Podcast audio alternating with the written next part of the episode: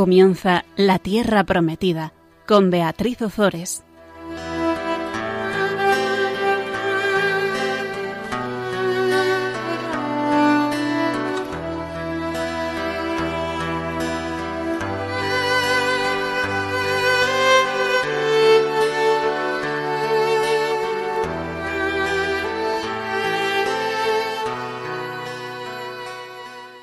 Buenas tardes, queridos oyentes de Radio María. Aquí estamos un miércoles más compartiendo con vosotros la palabra de Dios en el programa La Tierra Prometida. Buenas tardes, Gonzalo. Buenas tardes.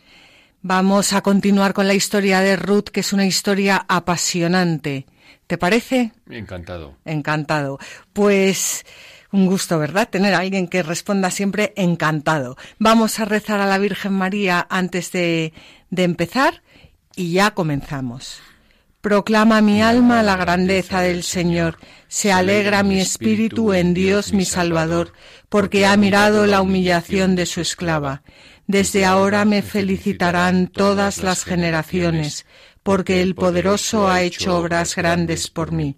Su nombre es santo, y su misericordia llega a sus fieles de generación en generación.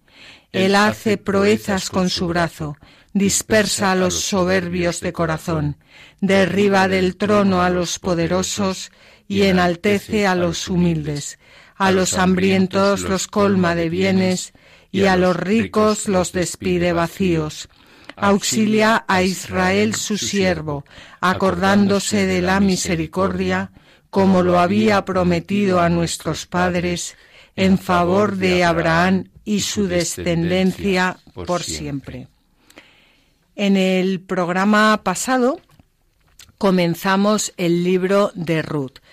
Eh, recordamos que mm, habíamos visto ya en programas anteriores el Pentateuco, que consta de Génesis, Éxodo, Levítico, Números y Deuteronomio, y habíamos comenzado con los libros históricos, con el libro de Josué y con el libro de Jueces. Ahora empezamos una etapa nueva y empezamos esta etapa nueva, después de un tiempo, con el libro de Ruth. El libro de Ruth eh, acontece en la época de los jueces y sirve de eslabón entre los jueces de Israel y la monarquía. Después del libro de Ruth, Ruth es la bisabuela del rey David, comenzaremos con los libros de Samuel en que mm, eh, se nos empezará a narrar toda la historia de la eh, monarquía que habíamos visto haciendo un resumen rápido eh, del programa anterior, veíamos como una familia, una familia de Belén de Judá, se ve en la necesidad de emigrar a Moab en busca de comida. Esta familia está formada por Noemí, por su esposo Elimelech y por sus dos hijos llegan a Moab y allí muere el esposo y mueren los dos hijos y Noemí se queda con sus dos nueras. Noemí, eh, con el paso del tiempo, mm, regresa a Belén de Judá porque eh, escucha que, mm, bueno, pues que, el, que, ya eh, hay, hay comida allí de nuevo, que el Señor ha dado pan a su pueblo, que el Señor había visitado a su pueblo para darles pan y se pone en marcha. ¿Qué hace Noemí? Noemí lo que hace es eximir a sus eh, nueras de la responsabilidad que tienen con ella de acompañarla. Recordemos que sus nueras eh, se llamaban Orpa y Ruth. Orpa, que significa la que da la espalda, y Ruth, que significa la que reconforta. El caso es que eh, una vez eximidas de su responsabilidad, Orpa se vuelve a su casa, mientras que Ruth regresa a la casa de, de, Israel, a Judá, con, eh, con su suegra. No sé si tú antes me estabas comentando algo interesante, Gonzalo. Cuéntanoslo a todos. No, algo que estábamos antes comentando tú y yo, y era que, que los diálogos de, eh, de, Noemí con Orpá, que es la nuera, digamos, infiel, y Ruth, que es la nuera fiel, es, es algo que, que, es muy llamativo, porque lo que nos parece un poco es que Orpa y Ruth entraron en la casa de eh, Noemí, en la, en la familia de Noemí, en la iglesia, digamos, es una especie de bautismo. Entraron ambas. Entonces, como Noemí, a través del diálogo, es como la iglesia, como la libertad que da la iglesia. Le dice a una, oye, si quieres vete, y a la otra, si quieres quédate. Y como es una elección propia, personal, la de continuar o no continuar. Y, un poco aquí nos da una moraleja, una clave. La, el libro de Ruth dice que Orpa se fue, no habla más de ella, de su suerte, pero bueno, como tú dices, el nombre de Orpa, que ahora mismo no recuerdo qué significa. La que da la espalda. Pues bueno, pues nos da idea de que la vida no sé cómo le va a ir. Y sin embargo de Ruth, pues, pues nos narra toda la historia, el libro nos narra ahora toda la historia, que es una historia, digamos, pues, pues muy buena, ¿no? Claro, lo único dejar claro que cuando hablas que es como una especie de bautismo, que entran en la iglesia, o sea, no entendiendo como el bautismo como un sacramento, y la, el pueblo de Israel era una prefiguración de, de la iglesia. De hecho, la iglesia nace del pueblo de Israel, es el nuevo pueblo de Israel, no es la iglesia que o sea, es una prefiguración de la Iglesia. Ellos entraron a formar parte de eh, la familia de Dios del pueblo del pueblo de Israel y efectivamente lo que has dicho, pues ahí vemos cómo eh, son libres y, y cómo eh, una elige dar la espalda y la otra elige dar su vida y cómo Dios nos invita a través de, esta historia pues a que tomemos una decisión, ¿no? Que es, como ya decía eh, San Ignacio en sus ejercicios espirituales, hay dos banderas, ¿no? Pues, pues a, a, coger la bandera del reino de Dios, de la Iglesia y a luchar por ella hasta dar nuestra, nuestra vida.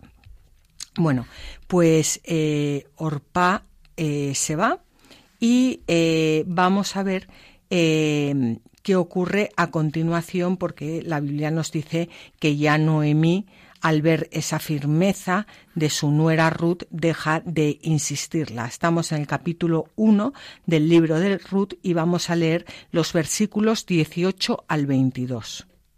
Al ver Noemí la firmeza de Ruth, dejó de insistirle.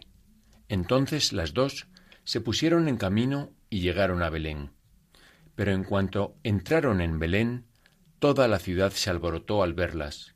Las mujeres decían, Es Noemí. Pero ella les respondía, No me llaméis Noemí, llamadme Mará, pues Sadai me ha llenado de amargura. Satisfecha partí, y el Señor me ha hecho regresar de vacío. ¿Por qué me vais a llamar Noemí si el Señor me ha humillado y Sadai me ha colmado de desgracias? De este modo regresó Noemí desde los campos de Moab acompañada de su nuera Ruth, la moabita. Llegaron a Belén al comienzo de la siega de la cebada. Bueno, antes de nada decir que Sadai es uno de los nombres con los que se designa a Dios en el Antiguo Testamento. Noemí regresa a, bueno, Noemí nos dice la Biblia que no vuelve eh, a insistirle a Ruth porque eh, dice, al ver Noemí la firmeza de Ruth, dejó de insistirle. Esta firmeza de, Ruth es también de, de lo que nos habla Santa Teresa de Jesús, de esa determinada determinación. Eh, a mí me encanta es mm, quizás lo que nos falte muchas veces, esa firmeza de querer, de, de, de, querer seguir adelante, esa firmeza pues que espanta al mismísimo diablo porque ve que ya no hay nada que hacer, que la persona ha tomado una determinada determinación, que pone todos sus sentidos, toda su voluntad y toda su vida al servicio de, de Dios y de seguirle hasta el, hasta el final. Cuando, cuando llegan a Belén, pues, pues claro, la pobre Noemí, em, Noemí, que, que, significa mi agrado, dice que ya no la llamen más Noemí, que la llamen Mara, que significa eh, amargura. Y dice, satisfecha partí y el Señor me ha hecho regresar de vacío. Satisfecha partí ¿Qué significa? Pues que partió satisfecha lo que una mujer puede considerar, por lo menos en aquel entonces y ahora también debería ser así, estar satisfecha, partió con su marido y partió con sus hijos. Ahí es donde ella ve su satisfacción. Sí, en su familia. en su familia. Es que hoy en día hablas de la satisfacción y ya enseguida uno piensa en el dinero, en el no, y la satisfacción de una mujer por encima de todo es su familia. Sí, bueno, y de un hombre, ¿no? Y de un hombre también, por supuesto. Eh, pues no, no se refiere al dinero, se refiere eh, eso, satisfecha, y el Señor me ha hecho regresar de vacío. Eso es lo que ella ve en su tristeza, lo que, lo que ve en, eh, con esos ojos del alma eh, presos de la tiniebla del, del, dolor, o sea, que no, no ve más allá, o sea, no ve, ve, ve que tiene un vacío, pero, pero bueno, eh, mm, ya veremos cómo acaba el libro diciendo que su nuera vale más que siete hijos. Bueno, tiene una nuera que vamos, más, más quisiéramos todas las madres tener esta nuera.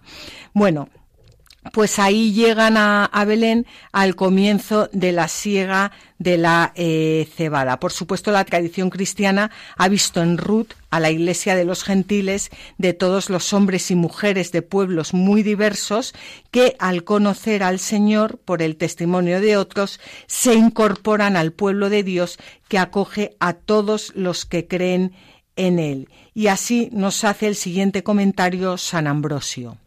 En ella encontramos una figura de la incorporación a la Iglesia de todos nosotros, que hemos sido recogidos de todos los pueblos.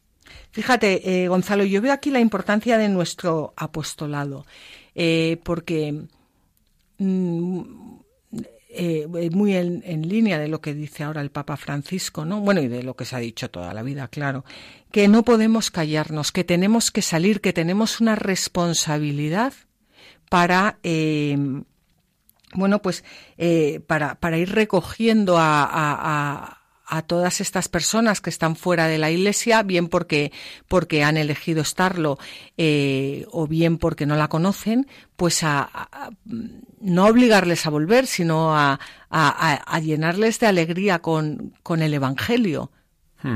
Sí sí.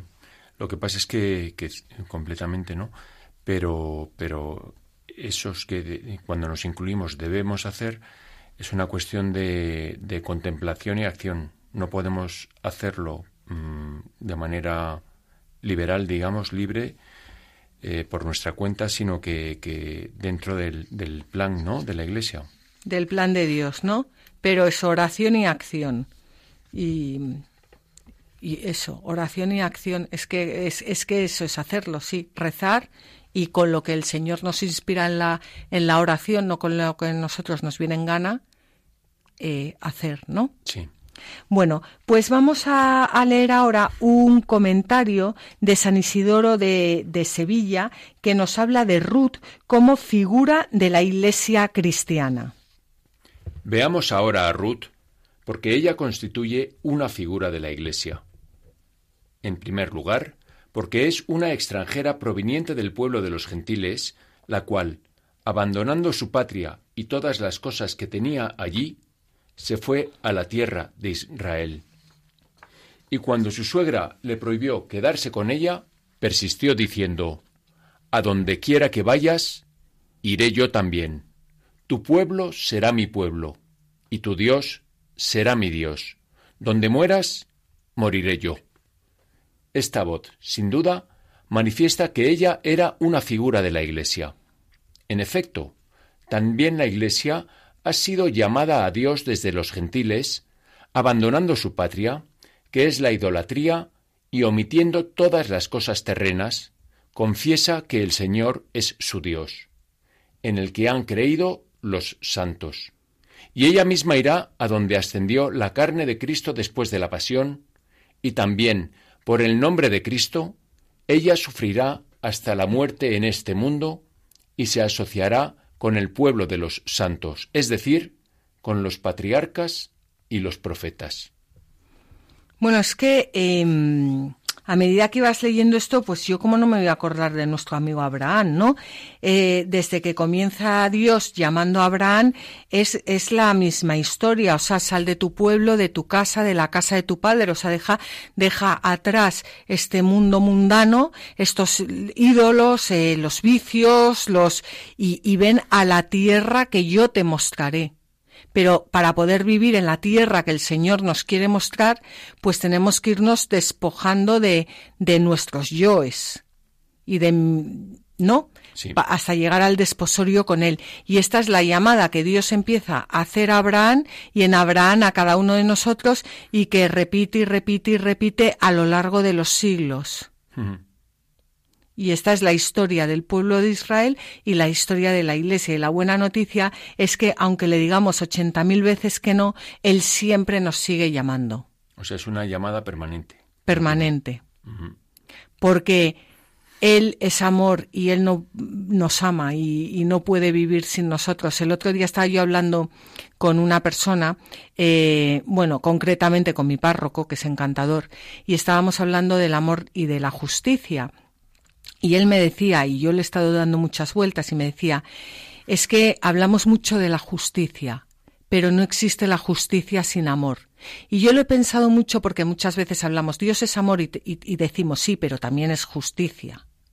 Sí, pero qué poco entendemos, o por lo menos yo en mi caso, estoy segura de que no tengo ni idea de lo que es la justicia, porque una justicia que no está bañada por amor, por el amor de Dios, no es justicia. Y yo creo que nosotros hoy en día entendemos la justicia como eh, lo que es justo, lo que no es justo, lo recto, lo que no es recto, lo que se tuerce, lo que se deja de torcer, y Dios es mucho más simple. Si esa justicia no está bañada por amor, no es justicia y muchas veces queremos ser justos y porque eh, no actuamos con amor, al final acabamos siendo las personas más injustas del mundo.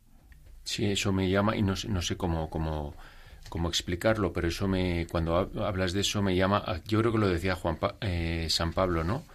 Lo de que, el juicio será implacable, pero, pero la misericordia eh, está por encima del juicio, algo así. Sí, Sí, la misericordia, se ríe del juicio, sí, como amor. Claro. Bueno, pues tenemos a Ruth, que es figura eh, de la iglesia cristiana, y eh, Ruth llega a, a Belén, a Belén de Judá, y vamos a ver lo que ocurre. Noemí tenía por parte de su marido un pariente de la familia de Elimelech llamado Booz, hombre fuerte y poderoso, Ruth, la moabita, dijo a Noemí, ¿Me das tu permiso para ir al campo a espigar tras aquel que me mire con benevolencia? Ella le respondió, Vete, hija mía. Fue, pues, a un campo y se puso a espigar detrás de los segadores. Pero he aquí que la suerte la condujo casualmente a la parcela del campo de Booz, que era de la familia de Elimelech.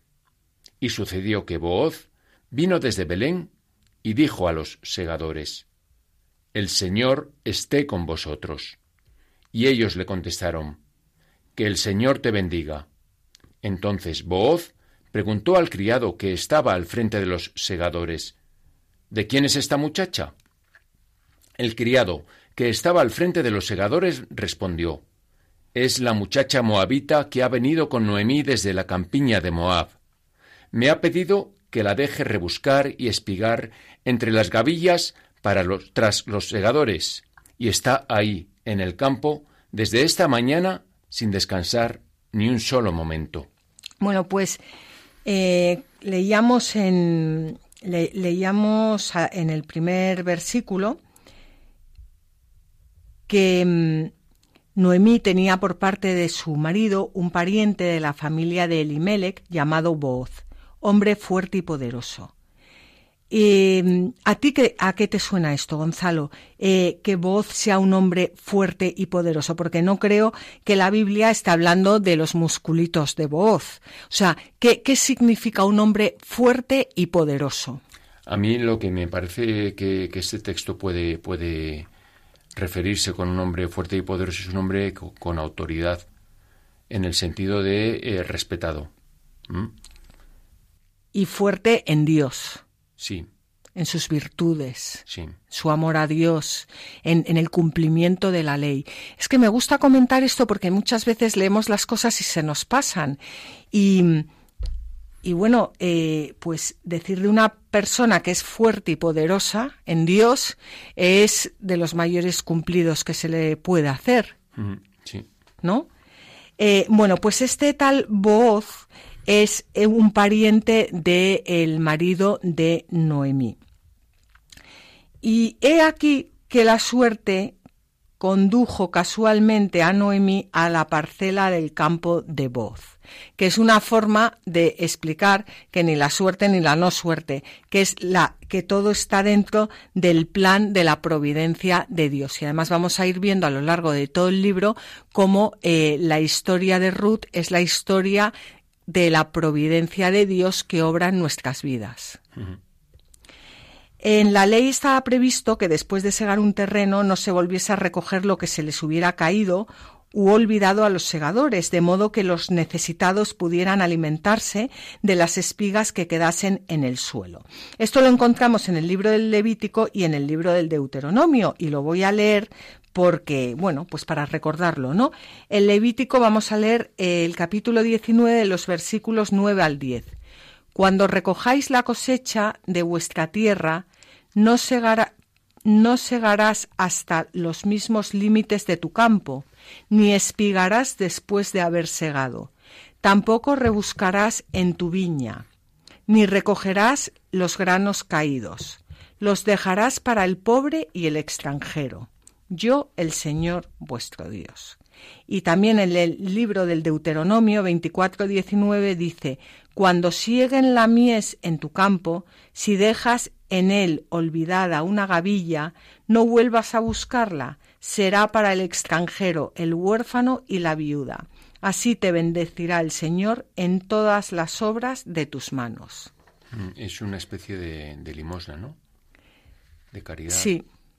Para aquellos pobres que se ven que, que, necesitan, que no tienen campo, que necesitan comer, pues saben que, que, ahí les van a, les van a encontrar algo. Mm. Eh, luego, a mí me hace gracia porque eh, se habla del, del, Antiguo Testamento como un libro en el que eh, Dios es cruel. Bueno, que por supuesto que no, o sea, ya sabemos que no, que el Dios del Antiguo Testamento es el mismo que el del Nuevo, que solo hay un Dios y que es un Dios maravilloso, bondadoso y lleno de amor.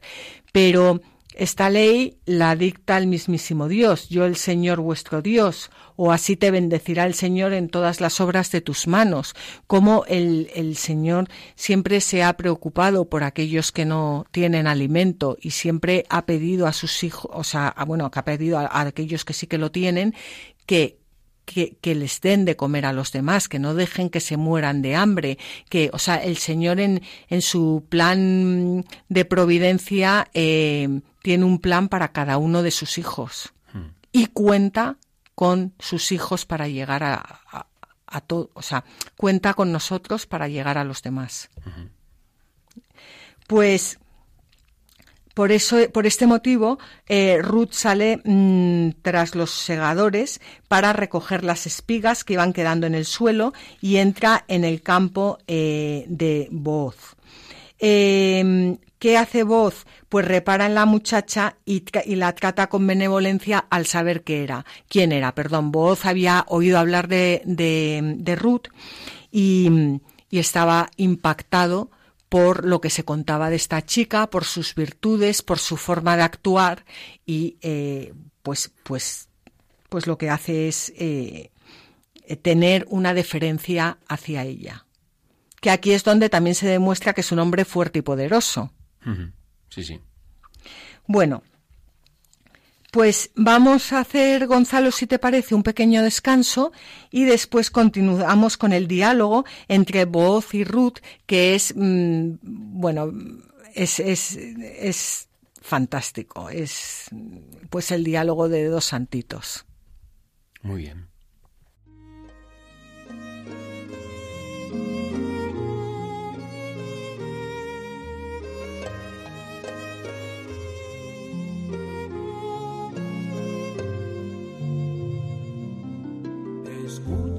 Israel, Adonai es nuestro Dios.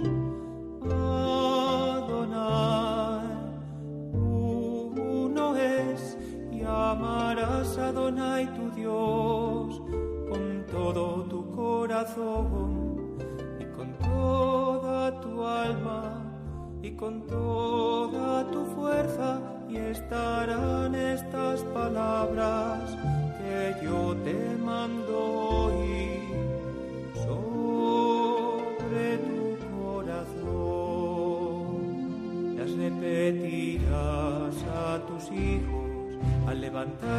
levantarte y al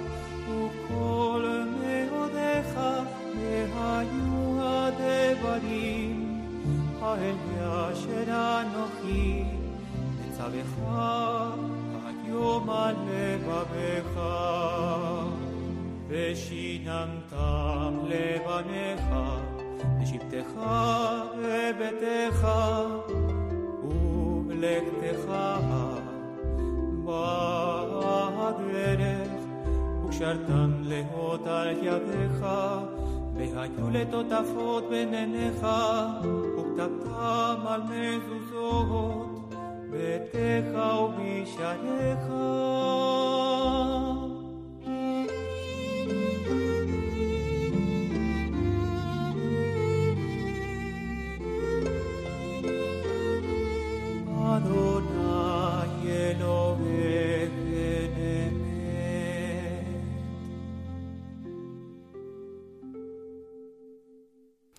Queridos oyentes de Radio María, continuamos con el programa La Tierra Prometida. Estamos en el libro de Ruth. Ruth regresa de las tierras de Moab a Belén de Judá con su suegra, con Noemí, y allí eh, se ve obligada a ir a buscar comida y aparece en las tierras de un pariente de la familia de Elimelech, llamado Boz. Elimelech, recordemos que era el marido de Noemí. Ella le pide permiso para ir a su campo a espigar y cuando Booz se entera de quién es Ruth, no solo le da permiso, sino que eh, está tan admirado por lo que ha oído hablar de ella que le da, le facilita, le da todo tipo de facilidades y pide a, a sus muchachas, eh, a sus empleados que no la molesten y que le hagan la vida muy pero que muy agradable. Noemí espiga en, en el campo de, de Boz y eh, Boz le dice, perdón, Noemí no, Ruth espiga en el campo de Boz y Boz le dice a Ruth lo siguiente cuando eh, se acaba el día. Y Boz dijo a Ruth, Escucha, hija mía, no vayas a espigar en otro campo, no hace falta que te salgas de éste. Únete a mis muchachas. Fíjate en qué campo van a segar y síguelas. He dado orden de que no te molesten, y si tienes sed, toma los botijos y bebe del agua que saquen los criados. Entonces ella se postró rostro en tierra y le respondió ¿Cómo es que he encontrado gracia a tus ojos y te has fijado en mí, que soy extranjera? Voz le contestó, diciendo Me han contado con detalle todo lo que has hecho por tu suegra tras la muerte de su marido, que dejaste a tu padre, a tu madre y a tu tierra natal, y te marchaste a un pueblo que no conocías. Que el Señor te pague por lo que has hecho, y que te colme de bienes el Señor, Dios de Israel, bajo cuyas alas buscaste refugio. Ella respondió, Ojalá encuentre gracia a los ojos, Señor mío, pues me has consolado. Has hablado al corazón de tu esclava, la que ni siquiera se puede comparar con ninguna de tus esclavas. Cuando llegó la hora de comer, Booz le dijo, Ven aquí, come de este pan y moja tu rebanada en la salsa. Ella se sentó al lado de los segadores.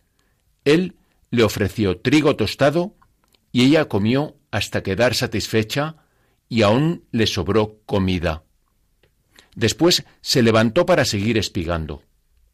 Entonces Booz ordenó a sus criados Dejadla espigar también entre las gavillas. No la humilléis. Soltadle también algo de los manojos y dejadlo para que lo espigue sin molestarla. Ella estuvo espigando en el campo hasta el atardecer. Luego desgranó lo que había recogido y obtuvo aproximadamente un efá de cebada. Bueno, es eh, la historia es continúa. Eh, me gusta o sea, me, vamos, me gusta, sí me gusta, eh, leer cuando voz le dice a Ruth, escucha, hija mía, no vayas a espigar en otro campo, no hace falta que te salgas de este, únete a mis muchachas. O sea, a ella le habla como hija mía. Sí, sí. Y los otros son sus muchachas o sus esclavas o sus empleadas o lo que sea, pero a ella la trata como hija mía. Sí, con, ejerce una, una, paternidad sobre ella. Exacto. la, la, la, la está ella como asimilando al final va a acabar contrayendo matrimonio con ella, pero, pero ya, ya va uniéndose a ella em, espiritualmente. Está cautivado por sus virtudes.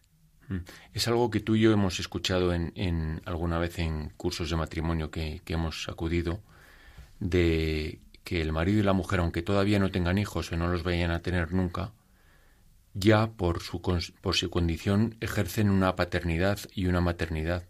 Son padres y madres de, de mucho más que de unos hijos, ¿no? Y aquí, y aquí subyace un poco eso. Sí, que es la paternidad y la maternidad espiritual que cuando se unen esos no, no, sé, no sé muy bien cómo explicarlo, pero ellos aquí ya ya se van entendiendo. Sí espiritualmente. Sí, cada uno con una, con una función. Exacto. Em, y, él le dice, que el Señor te pague por lo que has hecho y que te colme de bienes el Señor Dios de Israel, bajo cuyas alas buscaste refugio. ¿Tú te imaginas, eh, Gonzalo, a un hombre hoy en día que le diga esto a una mujer que acaba de conocer? Sale corriendo. Oh, bueno, no sé qué decirte, a lo mejor todo lo contrario se queda encantada. Sí, pero tendría que buscar, claro, aquella que se quedaría encantada. Sí, un pirado y una pirada. Unos frikis, como dicen ahora, ¿no? Pero, pero qué, qué vocabulario, qué forma de ver la vida siempre desde el Señor, qué forma de bendecir, mm, que, que, mm, eh, que el Señor te pague por lo que has hecho y que te colme de bienes el Señor, Dios de Israel, bajo cuyas alas buscaste refugio. Es, y, y, fíjate que, que, Ruth encuentra al Señor de Israel en voz, porque le dice, ojalá encuentre gracia a tus ojos, Señor mío, pues me has consolado, has hablado al corazón de tu esclava, la que ni siquiera se puede comparar con ninguna de tus esclavas. ¡Qué humildad! Sí, me, eso me recuerda al Magnificat bastante. Sí.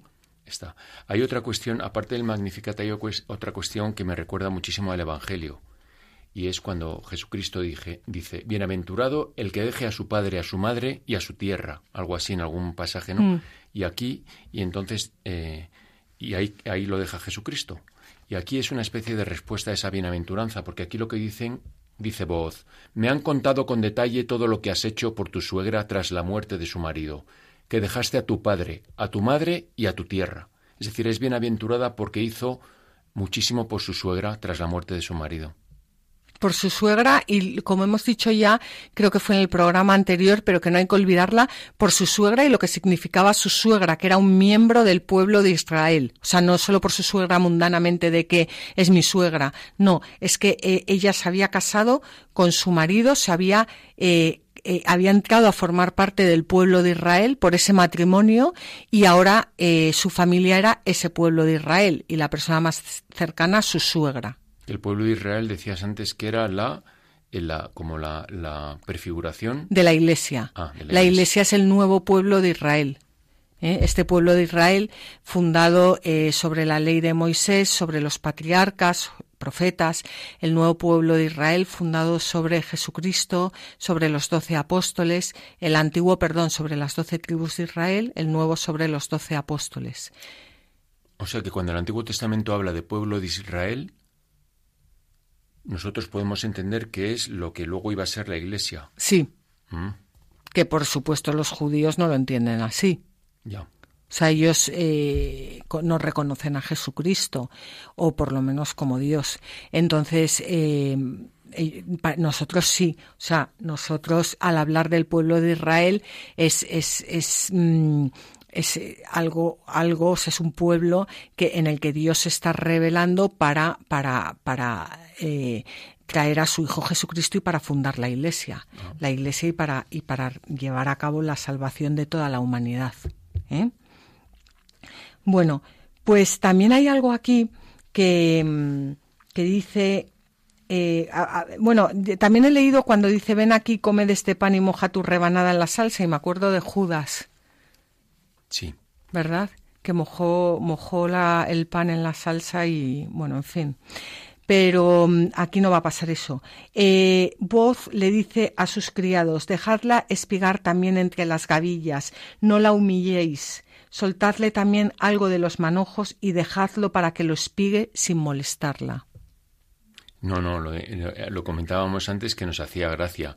Lo de cuando dice que, la que pueda espigar sin molestarla, nos imaginábamos cómo era la escena, ¿no? Y entonces eran unos señores que iban por delante recogiendo lo que fuera y, detrás iban las personas que eran pobres que iban recogiendo lo que podían. Entonces llegaba una, se incorporaba a un campo y por supuesto eh, seguro que se llevaba una bronca del que estaba al lado, vete de aquí, vete al otro, que aquí ya, porque claro, estaban escasos de, de grano y de lo que fuera, ¿no? Y, y claro, el, este Boot dice que no la moleste nadie, dejadla recoger tranquilamente y luego dice una cosa graciosa, no sé si lo ha dicho ya. Sí, Sí, dice que, oye, que, que los manojos que habéis hecho, que soltad ahí un poco de, incluso de los manojos, que ella reciba todo lo que pueda, vamos, ¿no? Pues el, eh, fíjate cómo el, Señor retribuye, bueno, como siempre, claro, abundantemente la generosidad de Ruth. Y estas páginas son una delicia porque hablan todo el rato de la providencia de Dios, que con una aparente naturalidad y sin realizar unas grandes acciones prodigiosas, va disponiendo los medios para que no faltara a Noemí y a Ruth lo necesario para eh, sustentarse. Eh, ¿Cuántas veces en nuestra vida, mm, y sobre todo si miramos para atrás, vemos cómo la providencia de Dios no deja de estar ahí? Muchas veces no la vemos, o la mayoría, desgraciadamente. No la reconocemos, pero pequeños eh, milagros que vemos día a día, personas que se nos acercan, personas que nos tienden una mano, personas que nos quieren, y luego, claro, personas que, hacen todo lo contrario. Eh, para intentar que no sea la providencia de Dios la que triunfe en nuestra vida, sino la providencia del otro, claro. Pero cómo, cómo tenemos, cómo, cómo tenemos la mano de Dios sustentándonos día y noche. Sí, y a mí me gustaría, eh, y perdón por, por extenderme, pero a lo mejor eh, cuando has hablado de la rebanada de, de pan y la salsa, ¿no? Pero claro, la frase completa empieza de la siguiente manera. Dice, ven aquí, come de este pan. Yo creo que tampoco hace falta mucha explicación lo que, lo que está diciendo, ¿no? Claro. Prefiguración de la Eucaristía. Por supuesto. Por supuesto. Claro. Pues esta, mm, esta providencia de Dios tan amorosa y tan... Nos habla de ella el Catecismo de la Iglesia Católica y vamos a leer el punto 303. La solicitud de la divina providencia es concreta e inmediata. Tiene cuidado de todo, de las cosas más pequeñas hasta los grandes acontecimientos del mundo y de la historia. Las sagradas escrituras afirman con fuerza la soberanía absoluta de Dios en el curso de los acontecimientos. Nuestro Dios en los cielos y en la tierra, todo cuanto le place lo realiza. Y de Cristo se dice, si Él abre, nadie puede cerrar. Si Él cierra, nadie puede abrir. Hay muchos proyectos en el corazón del hombre, pero sólo el plan de Dios se realiza. Fíjate, la solicitud, la solicitud de la divina providencia es concreta e inmediata. O sea, no es que, eh, eh, em, o sea, Dios tiene un plan de salvación para todos los hombres, pero luego es concreto en cada uno de nosotros. Y nosotros nos abrimos a ese plan de salvación, lo acogemos, pero es concreto, en, o sea, no tiene, igual que, que, que tu misión no la puede hacer absolutamente nadie, eh, la providencia de Dios contigo no tiene nada que ver con la del vecino. Hmm. Sí, sí. Y luego contabas tú algo, antes me hablabas algo, me comentabas los proyectos. Aquí dice, hay muchos proyectos en el corazón del hombre, pero solo el plan de Dios se realiza. Un chiste o algo así que me... Sí, que decía, si quieres hacer a Dios reír, eh, háblale de tus proyectos. Eh, y de eso se trata, que al final eh, el plan de Dios sea también nuestro plan. Y muchas veces nosotros nos empeñamos, nos empeñamos incluso en cosas muy buenas. Pero Dios tiene otro plan, porque quizás no es todavía el momento. él, él, él va haciendo.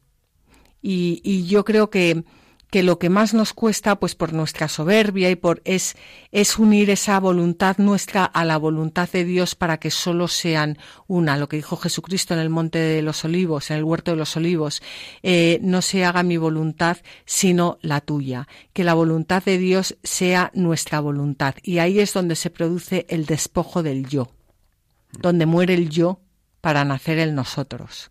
Eso es algo que contó Juan Pablo II justo eh, después de su atentado. Él contaba que antes de su atentado estaba, se sentía muy fuerte, muy potente y que era capaz de todo y que él se iba a comer el mundo. Y que después de su atentado, por, por razones, mm, por razones, no sé, místicas, por razones, pues, pues por una revelación, eh, experimentó el abandono. Es decir, que se abandonaba, tanto, no era tanto emplear sus fuerzas, que las seguía teniendo, a pesar del atentado era un señor muy fuerte, pero que no era tanto emplearlas según su dirección y su pensamiento, sino eh, abandonado en la contemplación. Lo que dijera la divina providencia era lo que iba a llevar a cabo. Claro, pues eso es a lo que estamos llamados todos. Lo que pasa es que nos cuesta por, por nuestra soberbia. Pero, pero, eso es a lo que estamos llamados todos. Y yo antes de continuar quería también resaltar aquí que en el, eh, el punto que acabamos de leer del catecismo que dice que la solicitud de la divina providencia es concreta, inmediata, que ya lo hemos comentado, tiene cuidado de todo, de las cosas más pequeñas hasta los grandes acontecimientos del mundo y de la historia. Tiene cuidado de todo. Y de todo significa de todo. No es que tenga cuidado de unos sí y de otros no. Tiene cuidado de todos y de todo. Y por eso muchas veces también en nuestra vida tenemos que ser más humildes y poner todo a los pies del Señor y decirle, Señor, ocúpate porque yo ya no puedo más. Y además tener la eh, total confianza de que no solo se va a ocupar, sino que se va a ocupar mucho mejor que nosotros y que además va a triunfar, porque Jesucristo ya ha triunfado en todos los sentidos y en todos los aspectos, y de ponerlo todo también a los pies de la Virgen María, porque ella ya le ha aplastado la cabeza a la serpiente. Y nos falta muchas veces esa fe, por lo menos a mí, esa fe de decir, pero ¿de qué me preocupo?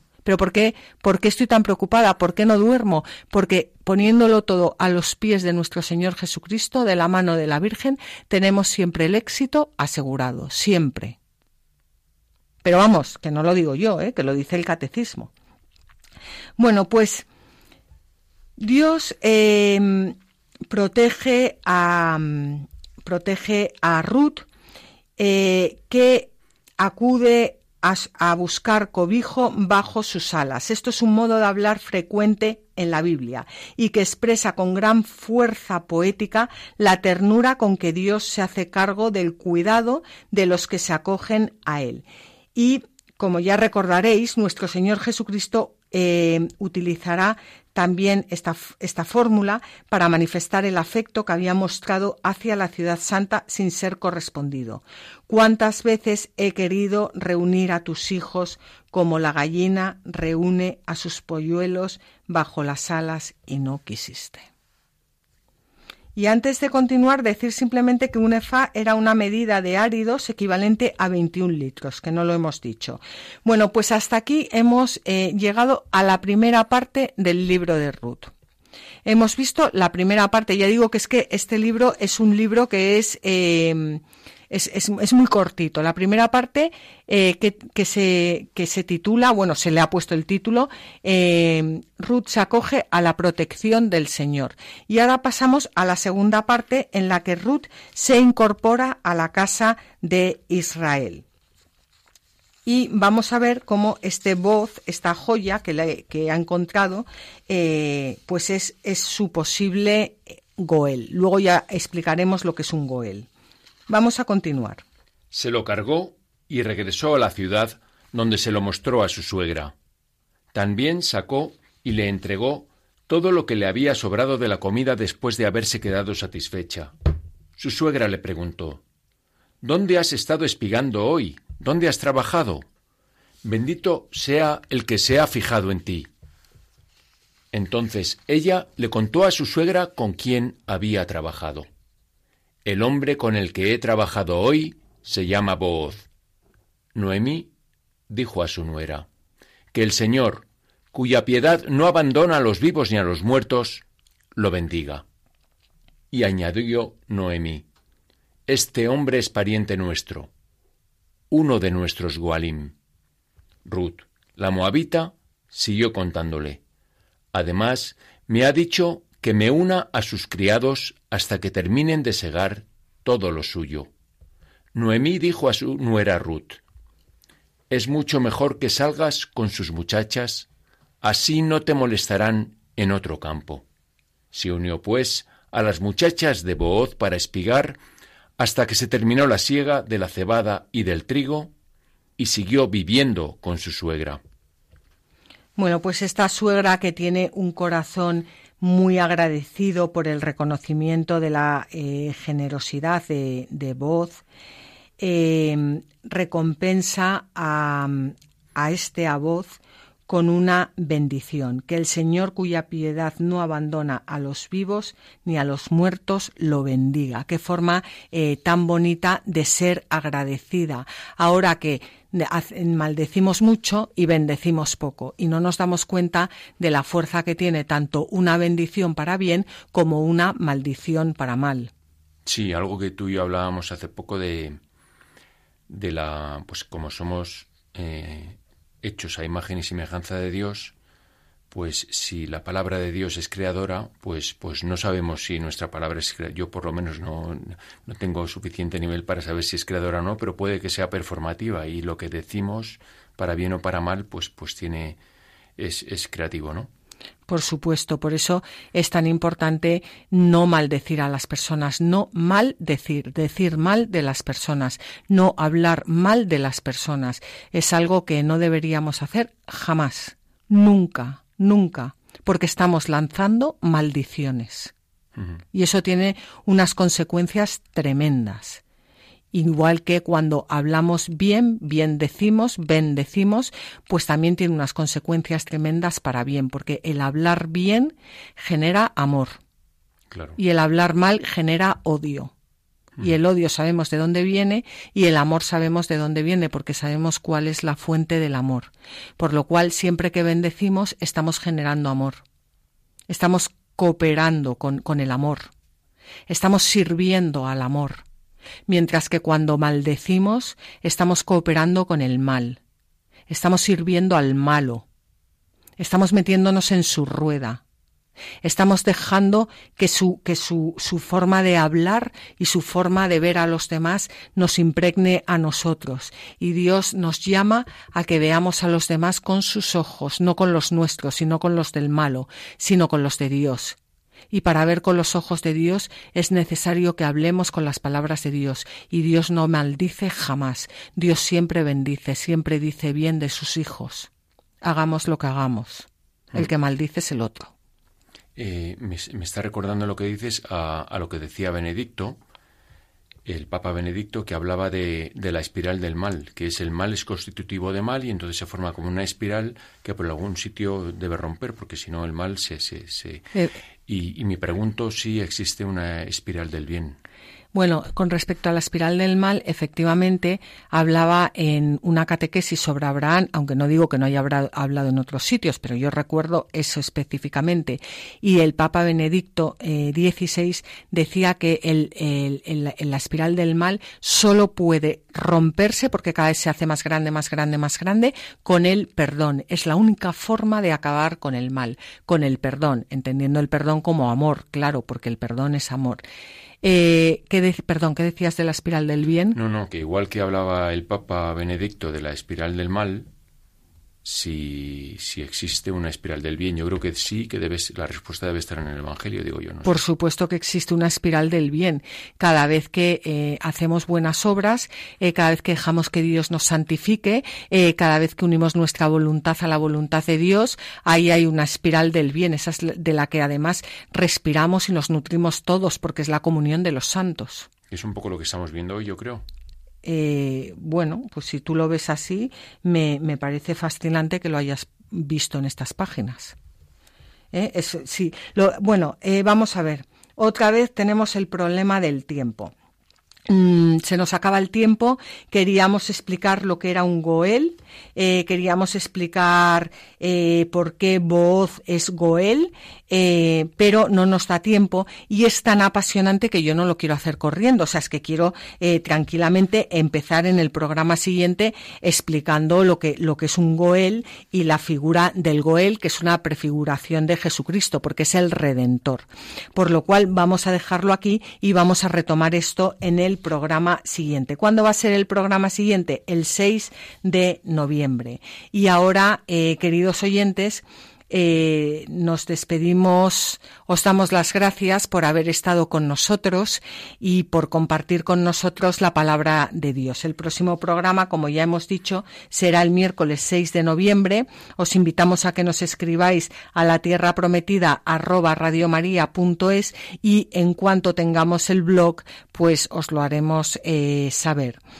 Eh, si queréis mm, pedir una copia de este, de este programa, podéis hacerlo en la página web de Radio María. Eh, también podéis hacerlo por teléfono en el 902 500 518 y también las tenéis en iVoox. Eh, os animamos, como siempre, a que cojáis vuestras Biblias y no dejéis de leerlas, meditarlas y rezarlas, porque en los libros sagrados el Padre que está en los cielos sale amorosamente al encuentro de sus hijos para conversar con ellos.